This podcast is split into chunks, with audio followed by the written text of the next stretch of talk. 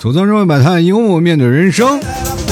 Hello，各位亲爱的朋友大家好，欢迎收听吐槽涛秀，我是老铁。这两天呢，有人给我开个小小的玩笑啊，说老 T，我能不能拼你家牛肉干？我说可当然可以啊。他说几个，我们八个人拼，说我当然可以，但是我就怕你。这个拼牛肉干会不会有点小吃亏？他说为什么会吃亏呢？我是这么讲，如果我要是拼牛肉干的人，我肯定吃第一口。我说第一口我吃，剩下的你们吃。他说他可以。他说我说我不吃肉啊，我我第一口我有我有条件，我不吃肉。我说那那行啊，那那不赚了吗？然后我抓着你牛肉干，全都舔完了，然后你你吃吧。我跟你说，这个拼单这件事情还是很有厉害的，是吧？前两天不是看上海名媛群的故事，是吧？我就突然会想到一件事儿，就是一句话，说老娘跟你拼了啊，是吧？以后但凡你能听见说老娘跟你拼了，这个女的一定会很会过日子。这种女人不娶她娶谁呢？我们经常在那个过去的思维里，我们才会觉得啊，这种的女人啊，就娶了以后泼妇，以后肯定会揍我吧？但是你看看人多会过日子呀，真的，好吧？所以说，你如果长得好看也好，长得丑也好，都很难受。你说，你看长得丑的人啊，自卑啊，每天看着照片，就像我一样啊，就我这丑出天际来了。说实话，每次当有人进老 T 直播间说老 T 你好帅，我都感觉到发自内心的会觉得这个人眼睛瞎了。但是没办法啊，有偶像包袱是吧？我觉得这丑点无所谓，但是你们来这瞎话捅我玩就是不你们不对了是吧？我还希望各位朋友还有点诚实的心啊，但是你也不要。直面的揭露我的丑啊，因为确实是丑陋，我这被人说了好久好多年了，就是说你了好丑好丑好丑什么的。你要突然给我来了那么一句说那老 T 你好帅，然后有点不适应。但是你要老说我好丑的话，我就会有点膈应，是吧？反正这个社会的你得看，你得见见人说人话，见鬼说鬼话，然后给别人一点点的小小的余地啊，这也挺好的。那你见我怎么说话呢？就是老提我要买你牛肉干就行，我就觉得很开心。但是。我跟那些同样跟我长得丑的人，我也跟大家来说一句啊，就是你不要有太多的那种的压力啊，真的不需要。如果说你真的觉得太丑的话，我跟大我就这里给你兜个底吧。其实那些长得好看的问题啊，就是长得好看的人，他们也会很自卑啊。他们因为长期的自卑，因为总有人跟他说，长得好看的没有一个好东西，是吧？长得好看了就会容易产生一些谩骂。过去我们仇富，现在我们仇长得好看的。是不是过去有人说哎你是网红网红怎么样？然后我那那段时间我就一直想跟他们说我不是一个网红。他说对对对，像你长这么丑的也不可能是个网红。那个人现在在 ICU 没出来呢，我跟你讲。而且我现在跟大家讲，我就是这两天我遇见了太多的人了，他们有自己的各种的想法啊，然后。呃，可能自己心里也会想，哎，这个老 T，我在生活当中遇见一些挫折，或者我在生活当中遇见一些问题，怎么办呢？我跟你们讲啊，就是如果说你出现这些问题，最大的问题是你自己没有自省。你自省应该是达到什么样目的呢？就是你不要说老是自暴自弃，有的时候更多的是我们去看看别人的努力，你看看别人啊，那么努力，那么勤奋，那么意气风发的走在成功的路上，我就问问你们自己。你们难道真的不想成为他们的绊脚石吗？是不是？你说，当一个别人绊脚石，他意气风发走那咔嚓摔一跟头，就是因为你，你多开心！我发自内心的就觉得我骄傲，是不是？啊反正那些要踩着我的肩膀要往上爬的人，我肯定是让他摔成狗吃屎啊！其实跟大家说句特别实在的一些话，我我不太愿意给人灌输一些心灵鸡汤。人生最快乐的事是什么啊？你拥抱生活啊，拥抱生活才能拥抱明天。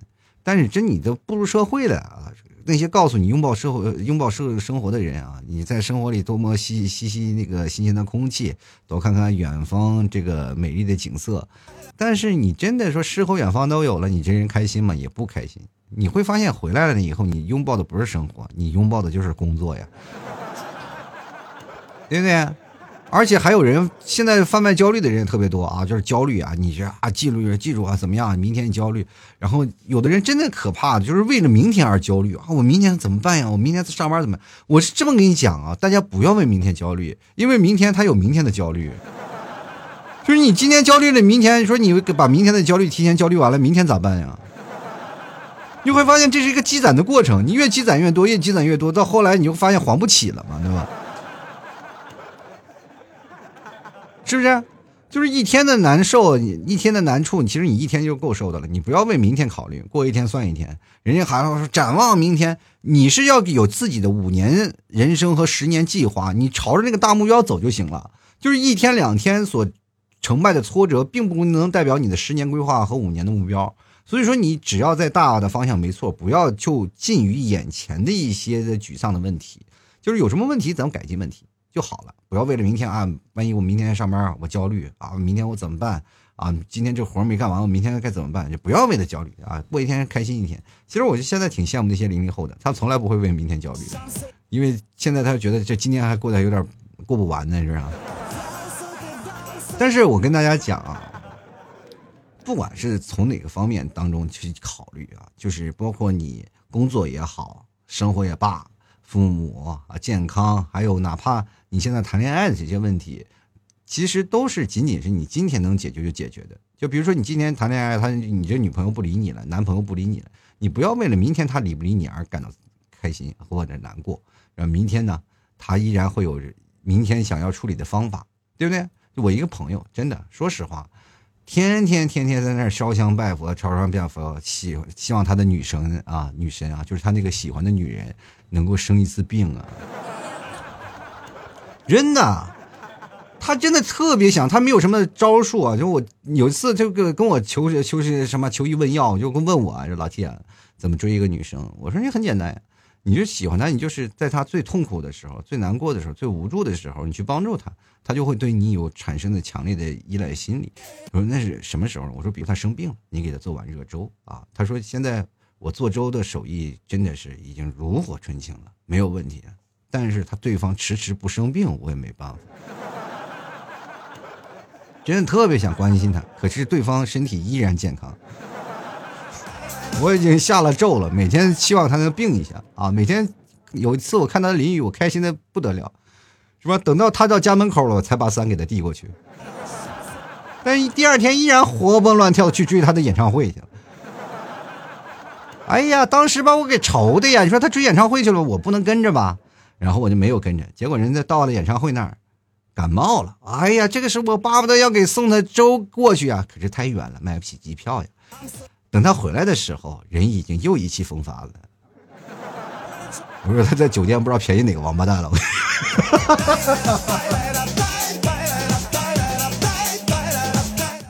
所以说各位啊，这个现在这个人们啊，我奉劝各位还是要注意身体健康啊，一定要注意身体健康，因为心里已经很变态了，身体一定要健康，是吧？就像我那个朋友已经变态到极点了，我跟你说。你真的以前你去想啊，呃，车马很慢，书也书信很远，一生只能爱一个人，对吧？过去是这样的，但是现在呢？交通讯息都这么发达了，你以为你可以多爱好几个，其实你一个都找不着，还不如以前呢。现实生活当中就是一个狠狠啪啪打脸的一个过程。我跟你讲，如果说你人生当中能遇到过那么一个到两个或者三个到四个，那么红颜知己蓝颜知己也罢了。有的人一辈子一辈子啊，身上铺满了莺莺燕燕的各种的啊红旗招展，那都是别人插的旗，跟你一点关系没有。就比如说啊，别人咱们人生当中是场大富翁的游戏，就。谈恋爱是个大富翁游戏，然后你身边的好友纷纷在你的身边就扎旗呀，什么建房子、建银行，各个地方各都插了旗，你走到哪都要扣费，你知道吗？就是这个时候，就是等他们都建完了，该结婚了，你挨个挨个送礼金，到最后你扣的跟穷光蛋一样，你就被踢出局了，知道吧？游戏 game over 了，不是说你到位后了，你还能把这个钱能收回来，不是，你已经 game over 了。人生一定要努力，就为了自己的解决自己单身问题去努力。我最近在一直在想一个问题啊，就是男生在去搭讪和女生在被接受搭讪是怎么样的一个过程。其实我嗯，前年立这个 flag，做节目的时候我不是说过吗？我要搭讪个五百个陌生人。其实那一年整体努力搭讪了还不到一百多个，啊，但多数的是异性的比较多嘛。怎么搭讪呢？就是我经常会每天就坐地铁那段时间我去看书，每天坐地铁我就问妹子这条路怎么走，这条路怎么走，问不同的妹子啊。但是妹子问多了以后呢，你也会产生一些问题啊，就是因为。就是眼盲嘛，就可能是会问到重复的妹子，那个妹子就会说：“哎，你这是不是傻子呀？不记录呀？你都问我三回了都，这条路你每天跑的比我还多，你为什么还要问我呢？我都观察你好久了，我跟你讲，我是我说，你到底是干嘛的？他以为我是变态呢，我就跟他讲，我是做社会心理调查的。啊，妹子说啊，可以了，同行啊，我也是干这个的啊。”反正这还跟我交流经验的，就把我给说说麻了。他说的一些专业术语我完全不懂啊。当时我就应承着，然后以我这个三寸不烂之舌啊，舌三莲花的就跟他来聊了很多。聊到最后呢，对方把我拉黑了啊。他觉得我的想法很幼稚，他说你不像一个成熟的男人。我说成熟的男人怎么才算是成熟？其实搭讪最忌讳的是什么？你跟一个女生杠起来。然后当时我没办法，我是一个已婚的人士那种的样子去这个去搭讪的，所以说这个本身来说，我的目的呢是为了能够结交好友，能认识不同的人，这是我立的一个 flag。我没有说发自真心的说见到一个喜欢的人我就玩命的去追，我玩命的去没有，就是啊，这今天任务就完成完成，就是，就每天就搭讪是个上班一样的工作，所以说我没有发自内心的真诚，就是哪怕他真的。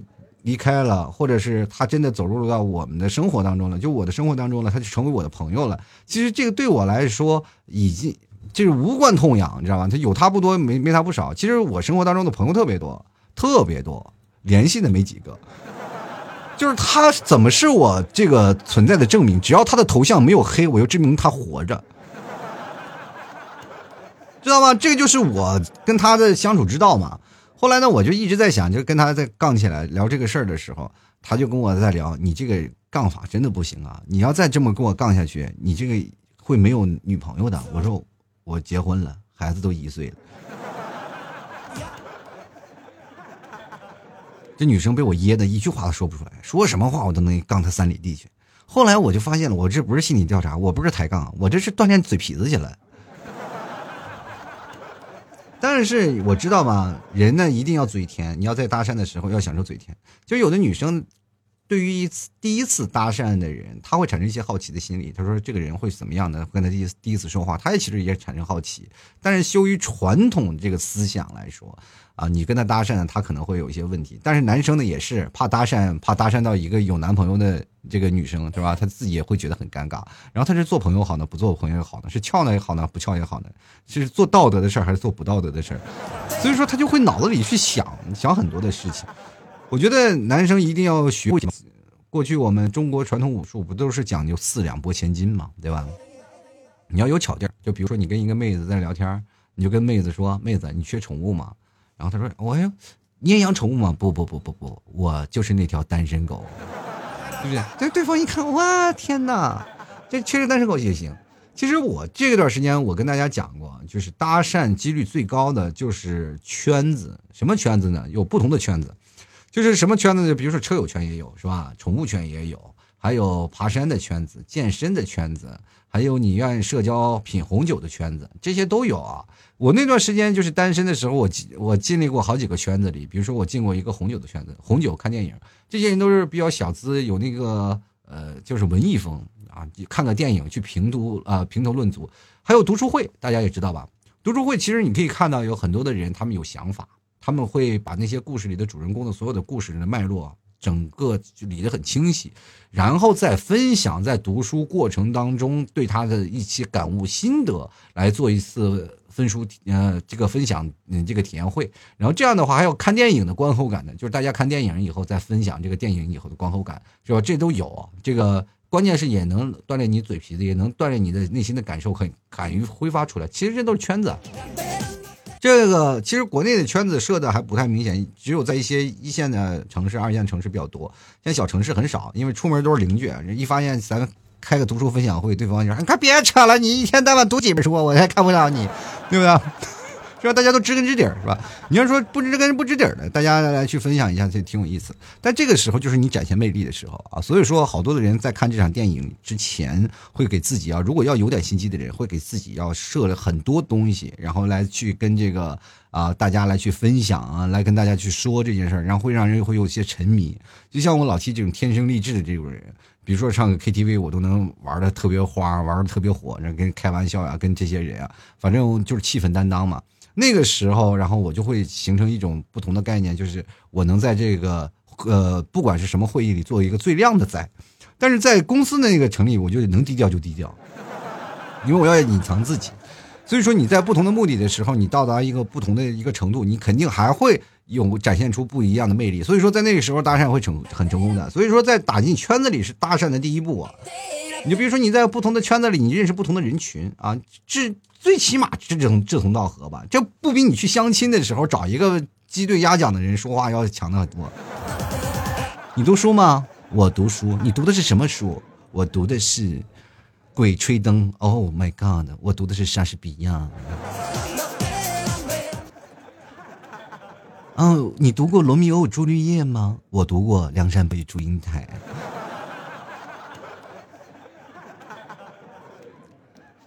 你知道西方国家的诸神吗？《西游记》我都看过。至于去不去西方，我不知道，反正到西天都去了都。这个事情就是体现到了两个人的文化差异了，是不是？所以说，你当然有不一个圈子的同时，就代表你有很强烈的认同感。你有很多的人，就是至少在某一方面是有共同爱好的，除非你是挂着羊头卖狗肉，你要过去就你目的不纯，然后去那里什么也不懂。那这个时候，我跟你说，成功率不是很高的。搭讪真的是一门学问啊！我跟大家讲，我也不太敢搭讪，有些时候我就会感觉到搭讪是一种很尴尬的事情。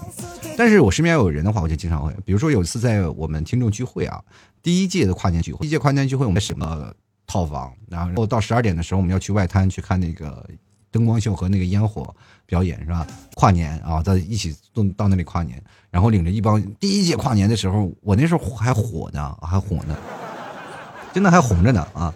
那个时候我们这个一个房间里啊，就是大概堆了三十多人，你知道吗？你那我这当时都没有想，我本来以为就是一个小小圈子呃小圈子，结果一个房间堆了三十多人，然后三十多人我们就连着走啊，连走带蹦啊，连走带跳的，然后一帮人就是拉着我还旁边跟着一群别的。嗯，别的一起去玩的人还聊天呢，聊的可开心了啊！一起一直在聊。他说：“老 T，你能不能看看我们？” 那个时候特别有意思。然后我那边疯狂迷恋搭讪啊，因为人多了嘛，给他们表演一下。但是如果人少了，其实我还不是那么人来疯。我这个就属于人来疯那个级别。如果身边有个朋友或者同学，那我肯定是各种赶，我就赶去跟人搭讪玩去。其实搭讪是一件挺挺美妙的事情，你可以认识到不同的人啊，你可以了解到不同的人生，但至少。这是对于你来说，你的人生多了一次机会。前两天我看了，真的李佳琦的直播间，大家说都是单身狗啊，你能不能是送人吗？人李佳琦回应了，我直播间不卖人。其实这两天我也在考虑这个问题，我是不是应该是决定一下，能够帮大家解决解决单身的问题啊？其实。说实话啊，我一开始我就是想了很多，就是说帮助大家解决自己的单身问题啊，帮助这些年轻人解决自己单身问题，让他们不再单身。后来我发现，我就真想多了，我就真的就狗拿耗子多管闲事儿。我发现现在好多单身，他不是说真的单身，他就是想单身，他不想去解脱现在现现状，他觉得一个人挺好，然后嘴上说啊我要单身，我天天给我吃狗粮，其实内心想单身真的万岁，单身真的真好。一人吃饱全家不饿，谁愿意去找男朋友啊？谁愿意找个女朋友啊？气都气死了。说实话，真是这样。你结婚后你就发现，知道吧？你 真的会被气死。尤其是你没有遇见像我这样的人啊，知道吗？你们你们现在你们，我每天给你们替嫂就干什么？打气，然后再给他放气。你们替嫂每天都气死了啊！就是每天跟我在一起的时候，我天天我做节目，他也催啊，或者是我经常我这个有些是性性子也比较直。反正经常我气你们替嫂，各种的条件各种气啊，气的他真的没话说。现在把你们替嫂就逼逼快逼成一个神经病了都。好多人还挺羡慕替嫂的是吧？你们替嫂替你们这些广大女性听众朋友解决了多大的难题啊！我跟你讲，你是没有遇到我，你遇到我你就觉觉得，哇呀，我这缺了八辈子倒霉了，我就这个。就是搭讪的这情况下挺好的，你关键你是怎么搭讪？其实有的人就是自卑嘛，就是长得丑，说我不敢跟异性去搭讪，一搭讪呢就可能会别人会觉得我像大海一样的感觉，会晕船。其实没有啊，就是你要搭讪。的，你敢去，勇于去搭讪，其实你样子丑陋没什么关系，因为走在马路上，他对你的眼缘并不是说那很帅很帅的那种，对吧？就有的人就是说看着很帅啊，就每天就很喜欢，如果你真的过来跟他表白了，他反而不搭理你。真的是这样，有这样的人格在的啊！如果但是你要是本身就是长相的一般的人呢，你只要是语言方面你敢于胆大心细，敢于观察对方，然后跟对方聊一些生活当中的一些事儿，只要他对方不忙，他很闲的话，他一定会多跟你聊聊天。但是一定要聊天的时候注意保持距离。我不是我不建议大家就是什么学什么 P P A U 那一套搭讪那套方法那套理论，我觉得这样不不好。你要发自你内心出发，就喜欢一个人就要敢于勇于去搭讪啊！就喜欢一个人，真的这你觉得这个感觉就好了，而不是说撒网。我见了一个女生，哎，可以，OK，我就跟她撒网。这个事情是善于观察的人，然后做得出那些不道德的行为。人生他的感情啊，都是随心而动的。如果遇见一个心动的、一个让你心动的女生，一个让你心动的男生，就不要放过去搭讪，就果断去认识他，慢慢从朋友做起，然后一步一步做大做强啊！对吧？其实你问那个东西，就是有些人很二啊，就是一问了，哎，你这个一上去，我能加你微信吗？这个谁谁谁能加你微信啊？这不可能。你说，哎嗨，你好，我那个什么，我是谁谁谁谁谁，你不行，你当面直接就说出你的理由啊！哎，你好，我看真的，我看挺真的很漂亮，喜欢你啊，能不能加你个微信，跟你聊一聊？但是你不要透露出那个太多喜欢的那个劲头啊，就大概能不能跟你做个朋友？然后其实要做朋友，就是确实这样漂亮，夸一下，就内心的真实的感受，是吧？谁不喜欢听好话？你过来，你个丑逼，我喜欢你，你给我加个加个微信，就是除了我没人要你，你知道吗？你什么德行你自己不知道吗？来加个微信，对方不把你砍死，你算算就算我的，是不是？你看看，就是人的心理的环境嘛，就是肯定是有的人他们喜欢陶醉于这种的夸奖当中，就是走在陌生当中，他如果说被人。搭讪了，其实还是挺好的。你说在日本被搭女生被搭讪的几率是真的是非常高的。日本那个地方就是，比如说，几乎女生都会被搭过讪，而且日本有个文化是挺好的，就是你一如果一个人逛街就会很别扭，就别人给你搭讪来，并不是想要你的微信，你知道吧？不是想要你的微信，也不是说想要你的联系方式，或者跟你谈男女朋友的问题，就是觉得你这个人很孤独，然后我也很孤独，咱们俩一起逛街，不被别人瞧瞧不起，你知道吗？这其实也是一种拼单的手段啊，明白吗？你如果说长时间就是走在一个路上，没有人给你搭讪，其实也是说明有问题的。但是不以长相去定一个人格，长相其实只是身外之物，更重要的是你在搭讪的过程当中能否享受一个过程。其实我有时候我也是经常被搭讪，被搭讪了以后呢。其实往往第一开始开心，后来后面就是失望。我记得有一次我在地铁那个站那边，然后被搭讪的几率是特别高，因为那边有好多那段时间做微商的特别多，然后天天加我微信啊，就是让我让我来看看说怎么样啊，然后就自己创业呀这个小板块啊，然后跟我聊很多。那次我记得也是啊，就是从那个上海聚会回来了，就在那个虹桥地铁站，还有一个听众他坐我旁边，然后我俩在聊这事儿。然后跟我聊了好多，然后说怎么回事啊，聚会啊这些事情，聊到最后呢，结果就有个女生过来给我搭讪来了，说哎你好，他就只找我嘛，说怎么样，我是可以加一下你的微信吗？或者怎么样怎么样？然后聊了很多，聊了后来呢，我就加他微信了嘛。他说创业挺不容易，我一次加了吧，过两天再删嘛，那删不掉，天天找我聊天啊。其实他聊天挺诚恳的，你就没办法删删他，他也不给你卖东西，也不给你推销东西，他就是说哎这生活怎么样啊？怎么样？然后还嘘寒问暖，就闹闹得你很尴尬。其实真的，说实话啊，这这女生也挺厉害的。现在人也是公公司老板了，自己团队还挺大的。我那天看了一下他朋友圈，然后我再想跟他聊的时候，发现我被拉黑了。你看就能干啊！其实，在搭讪这件问题上，我想要突出的并不是搭讪的一个过程，搭讪的有有很多俏皮话的，比如说你就碰见很多的人啊，这个什么，就刚才我说的缺宠物嘛，或者有的人说呢。这个，哎呀，你你衣服上花那么多，你一定很喜欢花吧？这我身上这是花吗？啊，这是花吗？就是就好多人，就女生穿的衣服啊，就各种的花，就是说这衣服一颜色，其实女生很讨厌说她穿着打扮这些东西。所以说，要不然你是有的人说，哎，这个，请问你会修理吗？啊，这女生也很纳闷，修理啥？这我从火星回来的，我都飞船掉了啊。最可怕的就是说，跟那个女生，哎，你好，你非常像我死去的前女友。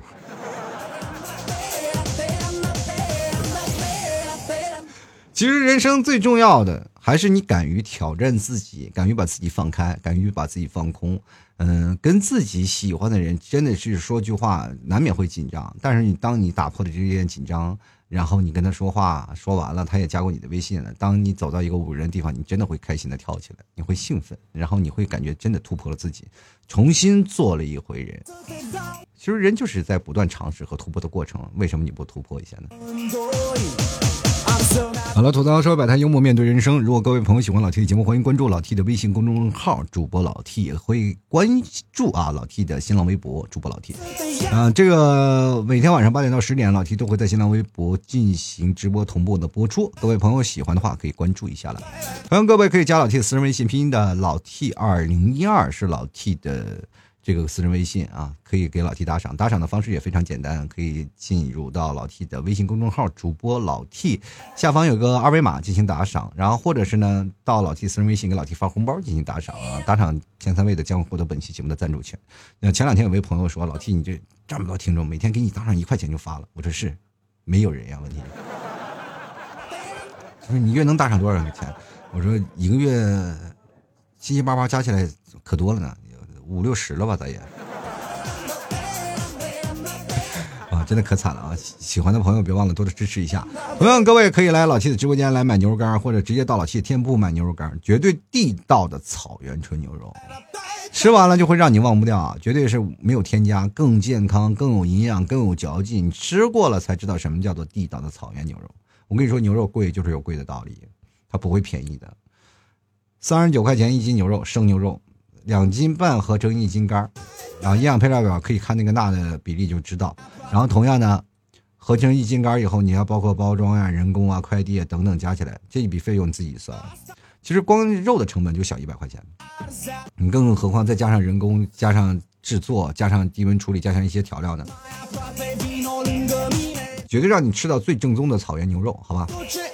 而且买牛肉的干呢，老铁还送一些草原的奶食品，让你吃起来搭配起来，真的是。人都说了，男女干活搭配不累，咱牛肉干和奶食搭配起来绝对美味啊！好了，喜欢的朋友可以来看看啊，包括最近奶食饼，然后还有牛肉干正在做满减活动，喜欢的朋友可以直接来拍一下啊！牛肉干还有我们的奶食饼，奶食饼是纯奶食啊，里面夹杂的是就是包括饼皮也都是奶食做的，饼皮里面是有那个。嗯，有奶嚼扣啊，奶嚼扣就是我们所谓的这种白油哈，就是还有乌木都有很多种称法，还有黄油，然后去揉的面，还有加牛奶和的面，然后所以说饼皮就奶香味十足，在家里面有什么奶豆腐呀、奶皮子呀，这个芯儿是奶豆腐、奶皮子，还有这个酸奶昔，还有芝士奶酪，这四种加起来就非常非常。有地方草原的特色。其实你说吃草原的奶食，其实吃老七的奶豆腐饼，基本都把这个草原的奶食吃遍。这真是啊，全套的。所以说你可以看到，说饼皮跟传统的月饼饼皮完全是不一样的。你吃完了你会觉得哇，太好。而且我们的那种东西完全是万物皆冷冻，是吧？你只要是冷冻保存，可以保存五到六个月左右的时间。这个奶食饼。这个冷冻的吃也可以吃，常温的吃也可以吃，或者你用微波炉加热四十秒也可以吃，非常非常的香啊！喜欢的话可以来到老 T 的淘宝店铺购买，直接登录到淘宝搜索“吐槽脱口秀”，这是老 T 的淘宝店铺啊，这个名字。或者你要买牛肉干，直接搜“老 T 家老 T 这个家乡的家老 T 家特产牛肉干”几个字，你可以看有一个 T 一个红色的一个吐槽 T 的一个标志。啊，这个一个吐吐槽 T 的一个标志，呃，比较明显的，在这个图片的右上角，你可以看到，那就是老 T 家的牛肉干啊，一定要看全字儿啊，就能可以看到，你吃过牛肉干，你去看看，不要看广告，你看疗效，看看所有人的评论，你就知道了，这牛肉干到底是真的好吃还是假的好吃，真的像老 T 说的吗？你去看看别人吃的。那种感觉，评论绝对是百分之百的真实的评论，不是说粉丝为我拉票。其实每个粉丝都很精明着呢，好吃它就是好吃，不好吃它就是不好吃，好吧？喜欢的朋友多多关注一下。好了，接下来的时间呢，我们就来看看听众有没有被搭讪过的经历。其实我这两天发朋友圈的时候，我一直在等待各位朋友能多发一些啊，看看大家都有什么被搭讪的经历，好玩的。我觉得这被搭讪挺挺有意思的，至少有好多的人，他们有好多的被搭讪的经历拿出来。可以给大家来分享一下，大家听完了以后呢，会觉得哦哟，这还有人跟我一样搭讪的经历呢。然后这样的时候呢，你再把它带入到自己的情境当中，或者带入到下一次你在搭讪的过程当中，你会发现，哎，挺好啊，有人有前车之鉴了，你就避免踩坑入雷了。我们进来看看第一位叫做粉歪歪啊，他说没有，没有人跟你搭讪，那就说明啊，就是如果没有人跟你搭讪呢，就说明什么呢？就说明要不然你这人长得太妖艳了，要不然你这个人就长得。嗯，太高冷，就是如果一个女生长得特别高冷的话，就是会有很多的人不敢去，嗯，去过于接近，你知道吧？就过于高冷的人。但是我跟大家讲啊，这种越高冷的人，你越去搭讪，他越能给你最回热情的回应，知道吗？有些人高冷其实是对于自己的一个自身的防护，拿自己自己的一种保护，他不是高冷。他不能见着面的每天跳着吧，跳着脚着啊，神经病的跑吧。他一个人走过，往往都是高冷的。你看他是高冷的。其实这件事情确实是我身边有好多的朋友，那冰山美人，冰山美人，哇，你走在那那路上，那简直就跟超模一样，美的不可方物。就是身边近两米以内的生物，在他面前都黯然失色。哇，那家伙那气场很足。越有气质的女生，越愿愿意买东西的女生，她就越有气质啊，走路起来一扭三晃的。然后这时候你要搭讪一过去，你穿个拖拉板过去，哎，小姐给个微信，对方你信不信一鞋跟都能扎你鼻孔里了？所以说这个时候你就心里就本身就是低了一截子，所以说你就很难跟人搭讪，这就是你内心造成了不平衡的感觉，好吧？但是你真的不知道他们不为人知的一幕呀，家里乱糟糟。坐那里喝茶啊，一边喝着茶，一边喝着咖啡，一边抠着脚，你完全不想不想相信啊！就说一个女生在那抠脚，你说你能行吗？啊，我脚疼啊，你让我揉一揉吧，我这脚丫子穿高跟鞋多疼啊！我在人前人后在那挺着腰收着腹，在你这儿我在这什么？我说是这没这没问题，你揉脚没问题，这周围都有人看着，那我管他们。你一个其实还好。四五个还在那捏，边捏边交流经验。哎，你这个鞋啊，这个这这个怎么揉？哎，你这这样揉好一点。我的天哪，这个哎呀，人家说了，到草原你去吃东西都是乳香飘飘，到这儿我天哪，什么味儿飘飘？你们懂的。夏天谁还没个脚汗啥的？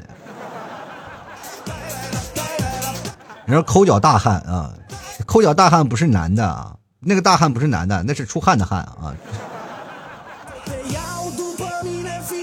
这小杨和他的朋友们就说了啊，秘密还说啥？这不是说个搭讪的经验，你还个秘密上了？你搭讪过谁了？不就是被拒绝了吗？不就不舍得丢脸吗？就是我我我搭讪过三百个女生，被拒绝了三百五十次。哎，三百个人怎么会拒绝三百五十次？有五十次我正要接近，就别对方就骂我滚，我连接近的机会都没有啊。就来看看蓝炸炸啊，他说在厕所遇到了有过几面之缘的熟人啊，然后他问了一句啊，你也来上厕所吗？我回了一句，我不是来吃饭的，顺带打了个嗝。哎呦我的天哪！你你们怎么没没在厕所问一下你吃了吗？其实蓝炸炸是个女生啊，其实女生在这个厕所被搭讪的情况也是非常多的，但是说话呢。这个语气可能就是比较尴尬，因为上厕所的时候你说话，就比如说，这是你们女生上厕所，就因为都有栅栏，那但是你们能够见面碰面的机会，基本都是在洗手台，是吧？洗手台的时候说句话，其实没有任何问题的，对吧？是吧？我们不能就是像男生，你要搭讪两个人在那个厕所池，然后你站这个厕所池，我站这个厕所池，然后最后你瞅瞅我，我瞅瞅你，哎，还挺大，是不是？不是就会很尴尬，对不对？你不能说别的，你要不两个人。见面，哎呀，量多吗？还行啊，还行。啊，这稀稀拉拉的，你前列腺不太好，你要注意保养啊。最近你这个腰子刚割了，这不 iPhone iPhone 十二来了吗？这。我跟你讲啊，这其实，在厕所遇到搭讪的机会，真的太太崩溃了。我就在厕所特别被怕被搭讪啊，真的太难受了。你说在厕所你要被搭讪，你就肯定问你有纸吗？我没有啊，我只是带过我自己一人份了，好不好？就是甚至甚至有一次的时候，我这没有带纸去厕所打算搭讪的时候，被别人搭讪了好几回。我一心想，我就绝望了呀！我本来想借纸呢，这前面排着好几个的排队呢，都。就来看看花轮小哥哥啊，他说：“我感觉我上辈子一定是一把剪刀，因为这辈子呢，月老给我剪，呃，这个给我牵的那红绳呢，都被我给剪断了。就想跟月老呢商量一下呢，我可以自费买红油漆，他老人家呢要不要给我换成钢缆试试啊？你钢缆要干啥呢？吊威亚呀，吊在天上半高不高的，你永远见不着女人的面我跟你讲。”你要是闹个钢丝绳的时候，你要想好了，就是月老没事可以给你搭红线，你泼个红油漆，然后钢丝那头拴着你老婆，然后这边就是反正你俩就是一辈子都挪不开了，那就说明当你俩有矛盾的时候，你俩想分也分不开了，就会这会形成一种什么的画面呢？你就天天被你的老婆家暴，然后你也就逃不出他的魔掌，叫天天不应，叫地地不灵，让那个谁啊？让那个月老说：“月老，我俩缘分已尽，请把这个钢缆给剪了吧。”月老说：“不好意思，退休了，退休了啊，整不了啊，你去找孟婆给你解去吧，好吧？”你们不知道孟孟婆是我老婆啊，孟婆是我。你们不知道吧？月老的老婆是谁？是孟婆。就孟婆其实以前跟月老是一对的，后来呢？孟婆就是为了这个忘掉月老，然后这个喝了汤，然后月老就在上面就给人有情人终成眷属了。这段神话故事是民间的传的这个神话故事，大家可以去研究研究啊。就是孟婆和这个月老的故事，这还给你们传了一个知识点。接着来看看啊，这个柠檬的蜜桃精啊，是柠檬味的蜜桃精，哇，这这啥挺酸呀，这喝起来就有点酸酸的味道。他有一天买奶茶的时候呢，突然就被搭讪了，就说：“小姐姐加个微信吧。”等等啊，这这这个声音好熟悉啊！我就摘了墨镜，回头一脸懵逼，两脸懵逼。对视后，我操，老师好啊！哎我天哪，这老师也很尴尬。然后我清楚的听到我的这个学生啊跑远之后呢，对他的朋友哀嚎：“我去无情，那是我的老师。”然后一阵嘲笑啊。口罩和墨镜真是个好东西，不仅遮丑、防晒、化妆品啊，这个还能省化妆品，还能让我认识到学生在校的另外一副嘴脸。啊，你这学生现在可以啊，都给你疯狂搭讪呢，我觉得可以啊。如果要像你这么好看的小姐姐，我也愿意去搭讪两下。然后就是当我看到你朋友圈的时候，我就就你给我留言的时候，我特意就是翻了一下啊，就是你的这个怎么说呢？就是你的朋友圈，发了一些照片。果然是个人间小妖精呢。如果没有人搭讪，那这个事情是不是就有些不正常了呢？从你买奶茶、摘墨镜、转身回头那一刹那，我觉得你是个老手了，你知道吗？是一个很有经验的人。哎呀，我的天，一定没少被搭讪吧？哪天呢，可以客座一下，教教学生被搭讪应该怎么应对。搭讪时候的心路心路历程，就来看看九月啊。他说，印象最深的一次被搭讪是在十八年前了。从上海回南京的火车上，对方是个很阳光的男孩子，应该呢这个是比我大两三岁的样子。我对帅哥是没有什么抵抗力的啊。他的搭讪很成功的缓解了我路途的疲劳啊。这个。要知道呢，那时候坐的都是绿皮火车啊，六个多小时啊，我们聊的还挺投机的，但是就没有将联络方式给他，因为我要回家结婚了，否则我想应该会有下文吧。我觉得结婚也可能有下文呢，就你想是怎么就总是要在一起不在一起，那为什么就不能开开心心的聊聊天呢？这你这件事情。就是特意，就是感觉我就是破开了我多年的一些谜团。我我在火车上也经常会遇见一些小姐姐，我就跟她聊天，聊得可开心了。对方就是不给我联系方式。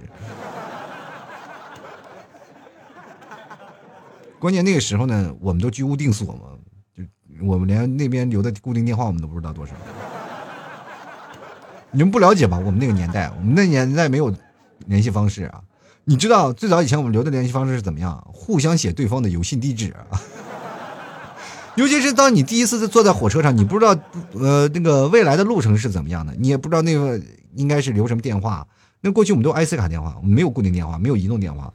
然后呢，呃，坐那个绿皮火车要二十多小时。我记得尤其记得从北京坐京九线到深圳那一次，坐绿皮火车，跟一个小姑娘，我们一帮人聊聊，聊特别厉害，然后挺挺有意思的。然后一堆，你知道我在火车上搭讪的，说过很多的有意思的事儿。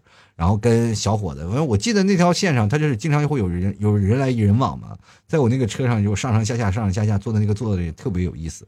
然后经常跟一帮人聊天，我这嘴一一直没有停啊，聊了二十多个小时。然后。就是晚上睡觉我都在聊，那对方有一个大哥老头跟我一直从头做到尾啊，把我佩服的不不得不不要不要的。小伙子，你长大以后有出息啊！哎呀，你这个你这张嘴有点厉害呀，你这不停的嘛都。人别人下来这个二十多小时，就感觉啊，整个人啊甚至特别疲惫，我这很精神啊。哇，我这聊的聊的开心呀！哇，跟这个聊聊天，跟这个聊天聊不同的人生，真的特别有意思。坐绿皮火车，你们是没有体会到坐绿绿皮火车那种感觉，就是因为你总能梦碰到一些陌生人跟你说话。咱们不仅仅是男女的搭讪关系啊，而且还有一些朋友之间的搭讪关系。我记得印象最深的是从江西开始往那边走啊，就是啊，不是江西那边走啊，然后走的那个旅途当中呢。有几件有几幕的事儿，就比如说到了有个小村子，我记得我到现在那个小村子仍然在我的眼帘当中。然后说那个小村，我说中间怎么没做村子做的特别好，就是那个村子里是古装啊古砖色的那个村子，特别古色古香。然后那个有个小伙子就坐那个里，他是特别就是穿着拖鞋，什么两广人，你知道吗？两广人就那段时间穿拖鞋短裤，然后标配啊，穿着拖鞋往那儿一坐一靠，然后说着一口。广东市的那个普通话说：“这里啊，这里是一个将军村啊，这里将军村，然后以前出过一百多位将军啊，这里很厉害啊。”当时我听着就很厉。哇，这个不不明觉厉。然后到了一个地方，然后又有另外一个人给你讲解这个什么什么地方啊！我还记得有有一次，我就游历泰山的时候，就是过泰山，就是从山中要过泰山，然后过了山泰泰山山脉，那个山特别高，然后我觉得哇，这个山真高，真巍峨，因为它是在山山涧下面啊修建，是修建那个铁路，所以说那个时候就感觉特别高，特别过瘾啊！第一次看见了泰山。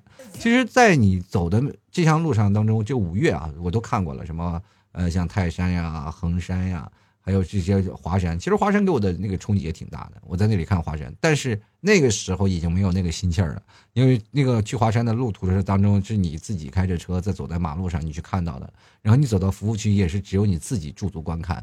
并没有人过来跟你来搭讪聊天，来讲讲这一路的景色，会有人跟你一直在聊。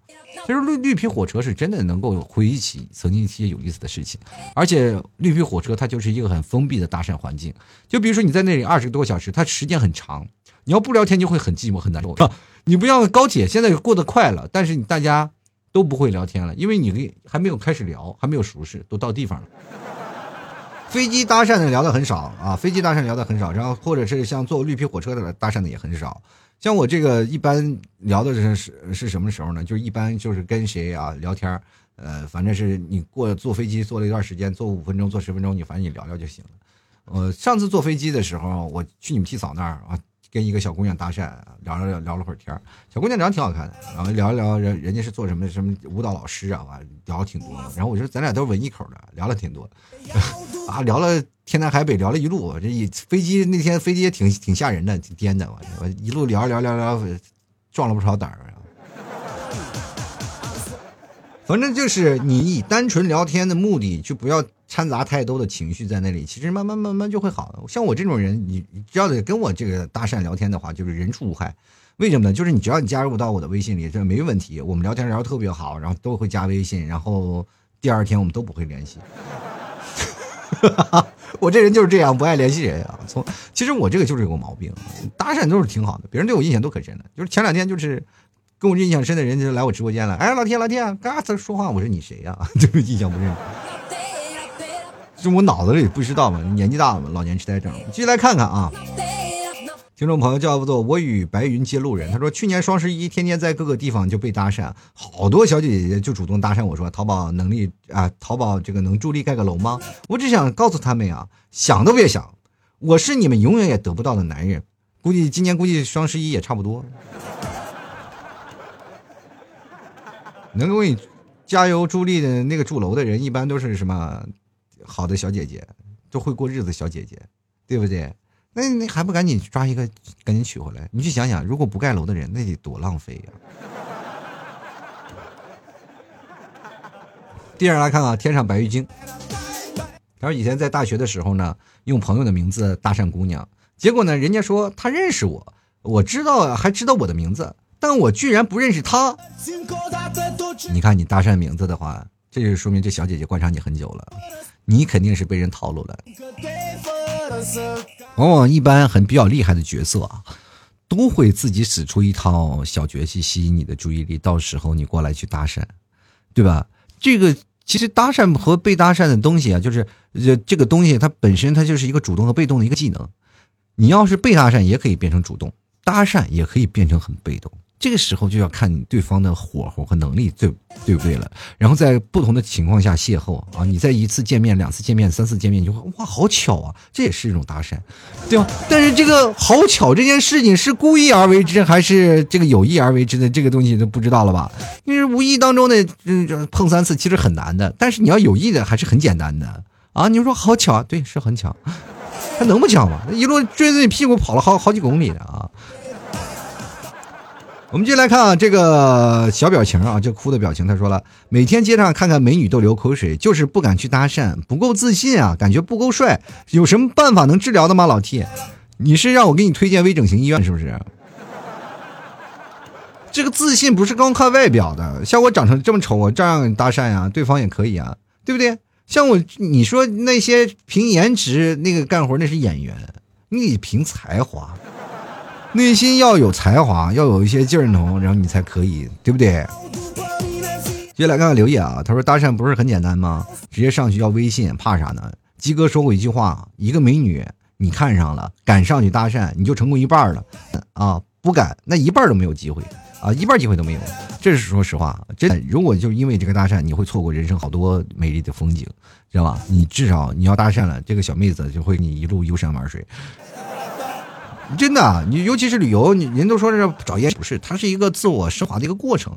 为什么那么多人爱旅游？他们就喜欢自己独立出游，然后到旅途当中找一个人给他拍照。其实这个时候就很多，你到哪儿都能会找到相应的伴儿。比如说你到这个景区会找一个男生会帮你拍照，或者你到那个时候见两个相得益彰，女的她能找到一个男生帮她拍照，然后不同的男生会给她指出不同的那个拍照的手法。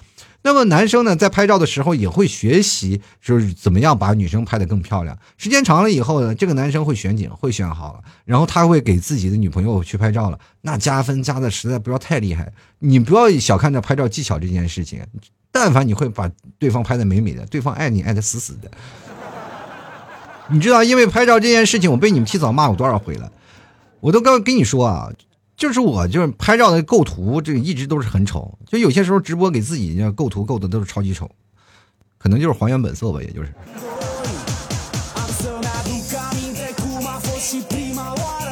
接着来看啊，叫做微笑的朋友。他说没有搭讪过呀，不过网上好像被撩过。当时我有肯定他是个骗子了啊，就是突如其来的那个蜜糖有那么带毒的啊？那都是肯定带毒啊！他说像我这种没有钱又没有颜的人，怎么可能会有女生喜欢呢？果然，他和我周旋了半个月，聊的是我挺喜欢他的。然后呢，他说他生日了要我买礼物，呃，我要给他，我要他地址啊，我要他给地址，他不给，说要我给现金就好了。有自知之明的人一定不会被骗的。我就把他给删了。你你怎么可能会要地址呢？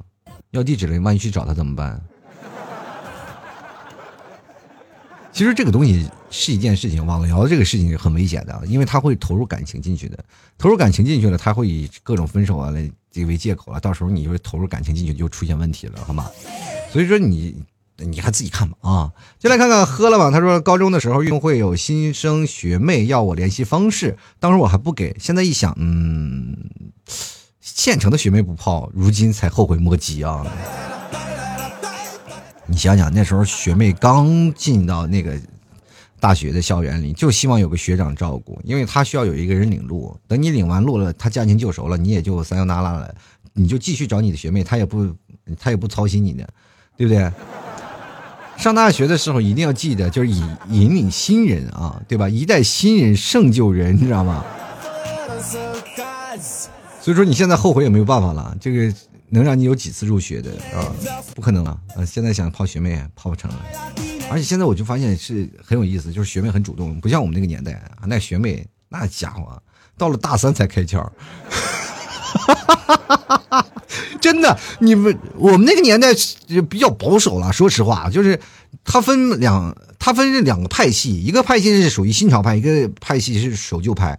就比如说八零后那一帮人，就是新潮派的人，是接触了新鲜事物的人，他们对于新鲜事物接触比较多啊。就比如说像西方国家的一些思想啊，或者是像日韩方面的一些思想看的比较多啊，看比较多。就比如说像一些文艺小片似的。就了解比较多啊，他们对这个什么就外面的一些思想啊，就比较多，然后觉得啊，我们现在年轻人应该有自己独立担当，应该玩一点，happy 一点，然后于是乎他就。结交了一群志同道合的朋友，然后彼此分享彼此的故事，然后开始一步一步进行尝试。比如说第一步啊，如何去谈女朋友啊，然后开始有了自己的解放思想。可是那个时候开始谈男朋友的、女朋友的，这是一部分人啊，这是男生和女生。其实男生基本就是在初中的时候就自己就开发了觉法，就是觉得啊，开始学习了嘛，对吧？现在有些女生呢是也就分两派，守旧派和是吧？和那个新潮派，那新潮派那那当然了解了，是吧？来者不拒，开始了，是不是啊？就是好多哪个女生这边比较好泡，大家心里有个指数。但是有的女生她就啊，我要以学业为重，是吧？初一初二她不打扮，要不然她不是她不是说以学业为重不想找男朋友，是要不然那个初一初二的时候呢都没眼看，你知道吗？不不打扮不梳理是吧？永远穿个睡衣在操场上遛弯所以说你这个时候永远看不到，就是他光鲜亮丽的一面一面。他有一天他光鲜亮丽了，给你眼前一亮了，是吧？在大三的时候，啊，他改变了，是吧？他身边的有朋友了，开始进入新潮派了。有的人真的到了大四毕业了还是那样。我们那您那段时间很很多的同学聚会了以后，发现就往往那些守旧派呢会变会转变了，到最后他变成很新潮。我们那时候就变得很老套，出来混迟早是要还的。我跟你讲，因为。你在过早接触这件事情了，到后来的话，你会可能会更稳定一点。像他们比较晚接受这些事情，到后来他们等他们开窍了，他们会觉得会享受这样的事情。只不过时间在不同的程度，我们在是最单纯、最没有钱的时候，然后就开始享受那样那样的一个青春应该无拘无束的生活。他们在有钱的时候，然后才开始享受那种青青春无束无拘无束的生活。其实跟我是不一样的啊。继续来看啊，这个对方正在输入，他说推销产品来搭讪我，问我要不要买产品，办信用卡的也来搭讪我，问我要不要办信用卡。你没给他卖几份保险过去吗？那你不是一个合格的销售啊！你。其实我都特别想问问，这个推销产品的和如果和那个卖信用卡的，他们俩到底谁能够让他办信用卡，还是他能把他的产品买回家？真是 PK 一下，看看谁最比较有厉害的啊！进来看看啊，这个，嗯，林子啊，他说了，记得唯一一次被搭讪是在五年前高中毕业的时候，和高中同学聚餐的，约好在学校门口碰头。走在学校旁边的便道上呢，被一对中年夫妇叫住了，寻求去某医院去看望家属的路费啊，就是就是寻求啊，就去就是家属的路费。这一看就是骗子。后来呢，我呃我就花了两百块钱买了个教训，也算上了很宝贵的一个节课吧。回想起这件事情呢，时常也会啊被骗子会希望他们真的帮到他们了吧。过了两年，阴差阳错，真的去了他们说的那个郊区工作了三年，直到今年。也许这就是孽缘吧。我我这么跟你讲，我也被骗过，被两个穿着非常漂亮的女生给骗过。那天我是晚上回去啊，就是从杭州那边去教工路往回走，因为那时候我正好在市中心往回走，然后碰见两个女生，能不能给我十五块钱打车费？我实在是没路费了，这这钱包被偷了。我心想，十五块钱给就给吧，翻兜，然后又是五十一百的。然后就非要要，那个时候我什么跟我聊了半天，我给了吗？我忘了，没给啊。那天我我坚决没给，我说等会我没钱，没带钱，我就出来溜溜弯，哪有钱？我以前你想想，我以前讲过一个，一个小妹子在那个火车站要是什么要五五块钱吃碗面什么的，五块钱吃碗面，那十五块钱吃碗面，说我好几天没吃饭了，我的钱包被偷了，我回不了家了，我回不了家了。我说你家哪儿的？我家金华的。我说这么近，你回去呗，你吃个票啊？那我现在没办法，我没有钱，我别说饿呀，我吃没吃饭呀？说行，来吧来吧啊，我就给领他去那个饭店啊，就是我说我钱我不给你了啊，但是我领你吃饭，好吧？旁边几个东北大哥也，哎，小伙子讲究啊，哎呀，这杠杠的啊，这杠杠的小伙子来，我就领他去那个吃那个什么好劲道呀，不是功夫呀，完那个面，那个面挺大碗的。一碗面十五块钱啊，十五块钱特别大。那个时候在杭州火车站最老的火车站，吃吧。小小姑娘那当时也就也就点背啊，估来出来要钱来了，说自己没吃饭，估计是刚吃完饭过来。那个面我看他吃的是个费劲呐，一口一口吃不进去，我这完全不像饿的样子。我说吃吧吃吧，赶紧吃完吧，吃完了咱就走吧。啊，这旁边几个大哥啊，东北大哥，哎，小伙子挺仗义，哪儿人？我是内蒙人。哎呀。这东北和内蒙不是挺近的吗？啊，北方人就是好帮助人。兄弟，你有面行行，你既然帮助了，哥也帮吧。哥去买方便面去了。方便面、水果、一塑料袋拎过来了。啊，说哥，大哥今天就回东北啊？啊，回东北来玩嘞。这不是谁出出门在外，是有点事儿，还不还不帮点。小姑娘，这给你买的这方便面，什么你回去吃啊？回去吃。要下次饿了，你见着北方人跟大哥说，大哥肯定给你买啊！你看这小兄弟多好，给你要碗面。小姑娘一听，差点没哭了。啊，这碗面吃不完了，这是。不吃吧？我就是小小姑娘，好几天没吃饭了。那大哥来了一句：“够吗？” 我当时心想，可能不够啊。我又给他买了一碗啊。明显的感觉，那小姑娘那快要把那个面条从鼻子鼻孔里吐出来了，是吧？服务员就是上了一碗，我说慢慢吃，别吃，别别别别着急，没事，还有一碗呢。啊，他好不容易把那碗吃了，连汤都没喝，又开始吃下一碗。第二碗就哭着吃的。那大哥，那大哥挺有意思了。兄弟，你看小姑娘还是感性性情中人。你看现在多少人市面上就是给做好好事人都，什么一一点都不着良心啊！这根本有你看看这小姑娘多好，多好一小姑娘。多好！你看眼泪流的啊，大爷这真真是，我心想大哥，你这真能添油加醋。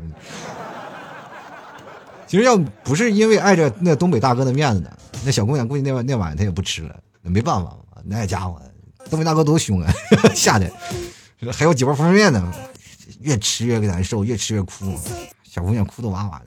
大哥说没事啊，这旁边就是火车站，旁边就是长途站嘛，长途汽车站。没事，大哥给你买个票，把你送回去吧。啊，不远嘛，啊，到金华那时候才三十块钱价钱。走吧，走吧。我们看着那个小姑娘坐上车，流着眼泪，拿着这个东西走了。我知道那小姑娘估计应该就在杭州周边住着呢，在杭州住着。结果人坐上车，生生给人送上了去金华的大巴。我两碗面吃到肚里，我不知道在车上会不会吐出来。我也。其实搭讪也需要成本的，朋友们啊，难免会碰见像我这样无聊的人。还有那几个东北大哥，我们就来看啊，这个睡懒觉的朋友说，以前在外面上班的时候，我们几个追着一个女生要微信，我们就追啊，她就跑啊，我们追上拦下一问呢，他说：“保安大哥呀，我犯什么事儿了？你们这这么多人追我呀？”我我就我也想问，你们几个到底为什么要追这个小姑娘？这小姑娘到底犯什么事儿了？你们还至于这么？全体出动啊！把小姑娘吓坏了。这保安都是干啥的？我就不就去点份外卖吗？这样。其实搭讪与被搭讪的经历就不重要，关键是你是否有那个勇气去认识陌生人，是否有勇气打破现有的瓶颈。其实每个人对自己都有不足嘛，都是说很多人会扇着自己嘴巴子，是自己错过了一个人。其实，真的仔细想想。也就是提起勇气问个你好的事儿，并没有你们想象的那么复杂。搭讪人与人之间，其实最好的方式沟通，就是点头之交，说个你好。其实我们现在觉得，现在人们缺少了一种，就是打招呼的开启方式。过去的开启方式，比如说要行个揖做个礼啊，就是如果现在有个更好的方式，就是见个面，咔嚓跪个头，咔磕一个，完对方啊。爱情平身，爱情平身，爱情平身啊！好吧，反正这个时候呢，你就可以感觉到，其实搭讪并没有那么难了。一个一个玩笑啊，一个小小的开局，就可以完全打破两个人的平静。好了，土豆说摆摊幽默面对人生。如果各位朋友想要搭讪，就尽情的去吧。喜欢老 T 的节目，欢迎关注老 T 的微信公众号，还有老 T 的新浪微博啊，都是主播老 T，添加关注就可以了。同样，各位朋友也可以加老 T 私人微信，拼音的老 T 二零一二，是老 T 的私人微信。想要打赏的，可以在老 T 的新浪微博啊，或者是老 T 的微信公众号下方有个二维码啊，还有老七的私人微信啊，发发红包都可以给老七进行打赏。当然，前三位的将获得本期节目的赞助权。如果各位朋友喜欢的话，也别忘了去老七的店铺去购买老七家的特产牛肉干，地道的草原牛肉干，好吃美味。然后还有我们奶食饼啊，就非常的好。想要的朋友可以直接进淘宝搜索店铺“吐槽脱口秀”，或者搜索“宝贝老 T 家特产牛肉干”进行购买了。好了，本期节目就要到此结束了，非常感谢各位朋友的收听，那么我们下期节目再见了。老 T 的节目现在结束，请大家鼓掌。好好好，老 T 好，好，好，好，好，好，